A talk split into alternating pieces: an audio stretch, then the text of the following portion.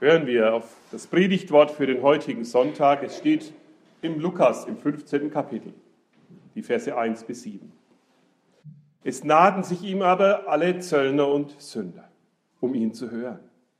Und die Pharisäer und die Schriftgelehrten murrten und sprachen, dieser nimmt die Sünder an und isst mit ihnen.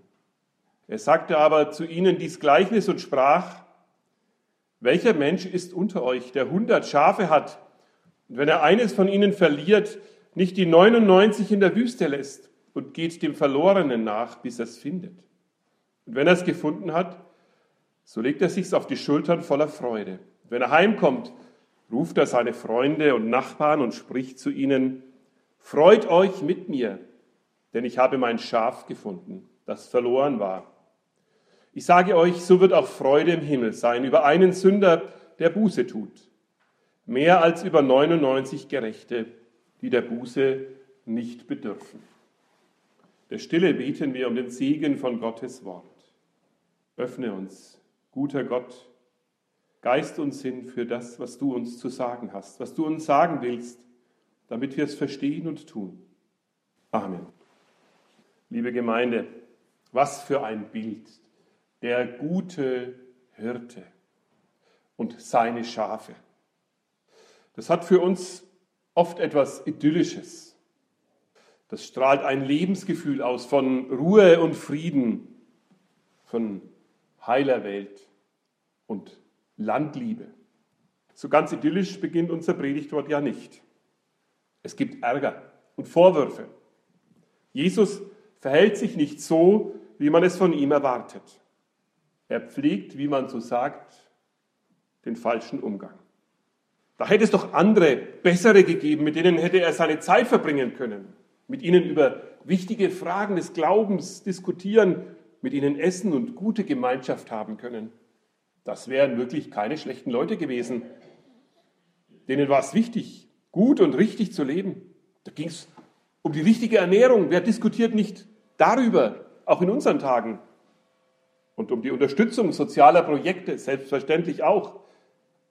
Man diskutierte über die richtigen Prioritäten für das Leben. Was ist das wichtigste Gebot? Und in welcher Reihenfolge muss man sich daran halten? Aber Jesus gab sich mit Leuten ab, die waren irgendwo vom Weg abgekommen.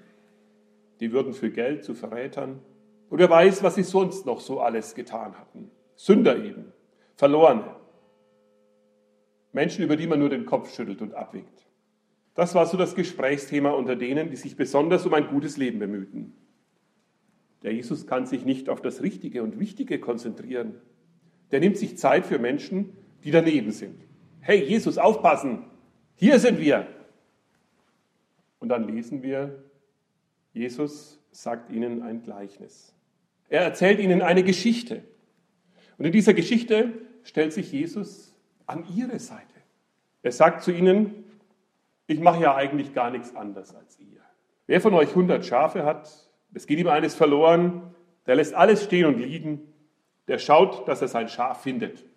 Dafür lässt dann die anderen schon mal in der Hitze, pardon, in der Wüste stehen. Die ganze Rücksicht und Kraft gilt dem Verlorenen, dass es wieder gefunden wird. Wer weiß, sind einige rot angelaufen, als Jesus das ausgesprochen hat.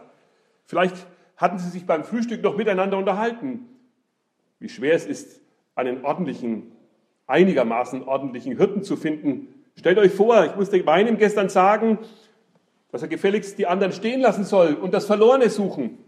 Dafür muss er ja haften. Sonst habe ich ja nach 100 Tagen keine Herde mehr.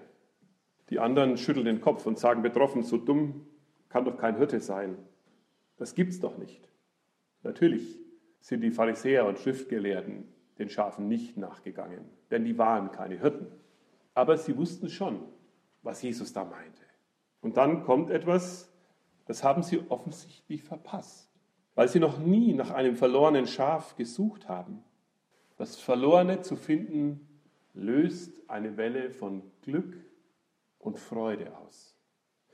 Weil das blöde Vieh plötzlich gar kein blödes Vieh mehr ist, sondern ein glückliches, ein gefundenes. Und das Glück des Schafes ist auch das Glück des Finders.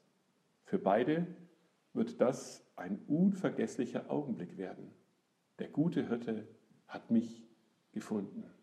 Und jetzt kommt der entscheidende Moment. Jesus sagt, und wenn der Hirte es gefunden hat, so legt er sich's auf die Schultern voller Freude. Moment. Hat das Schaf nicht einen Schlag mit dem Stock verdient und einen Tritt dazu? Was bildest du dir eigentlich ein? So einen ordentlichen Vorwurf noch aufs Haupt, dass mir das Verjahr nicht mehr passiert. Nein, sagt Jesus, das macht der Hirte nicht. Er legte sich auf die Schultern und voller Freude trägt er es nach Haus. Ihr merkt, hier geht es nicht um den Herdenbesitzer und seinen wirtschaftlichen Vor- oder Nachteil. Hier geht es um eine Beziehung, eine Beziehung der Liebe und der Fürsorge. Was mir auffällt an dieser Geschichte? Erstens heißt es zu Beginn, dass die Zöllner und Sünder zu Jesus kommen. Die Schriftgelehrten aber sagen, Jesus, du kümmerst dich ja aktiv um die. Du wartest ja geradezu drauf, dass sie zu dir kommen. Du gehst ja auf die zu. Und Jesus sagt, richtig. Aber nicht genug damit. Ich suche die nicht nur, ich trage sie auch noch heim. Und zweitens, ihr nennt sie Sünder. Ich nenne sie Schafe. Schafe, wie ihr Schafe in der Herde Gottes seid. Schafe, für die ich ein großes Herz habe, wie ein guter Hirte. Und ich freue mich, wenn sie leben und ich sie nach Hause zu Gott tragen kann. Und drittens, liebe Gemeinde, wir sind alle ziemlich gut darin, unsere Schäfchen ins Trockene zu bringen. Aber dabei geht es um uns, weil wir uns selbst oft am wichtigsten sind. Deshalb sind letztlich alle Schafe Sünder.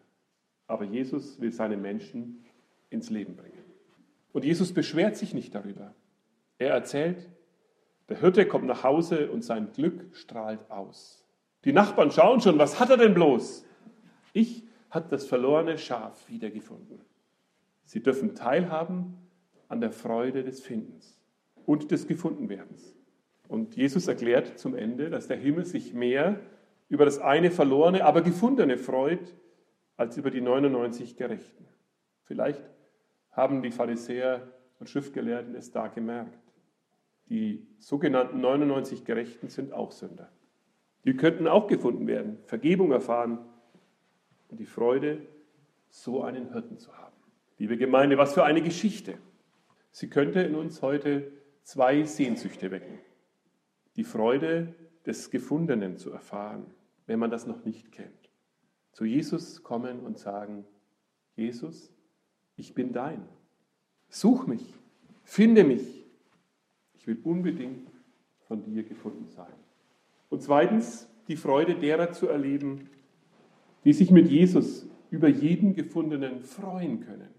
So wie Jesus sich auf unsere Seite stellt, könnten wir uns an seine Seite stellen. Er sagt von den Nachbarn, Freunden, denen der Hirte seine Freude mitteilt und die sich mit ihm freuen sollen und freuen dürfen. Vielleicht kennt ihr jemand, der nur darauf wartet, dass Jesus ihn findet und nach Hause trägt. Der leise vor sich hin wimmert und jammert, so wie es verirrte Schafe im Unterholz tun. Ein Mensch, der das Glück des Gefundenwerdens ganz einfach braucht.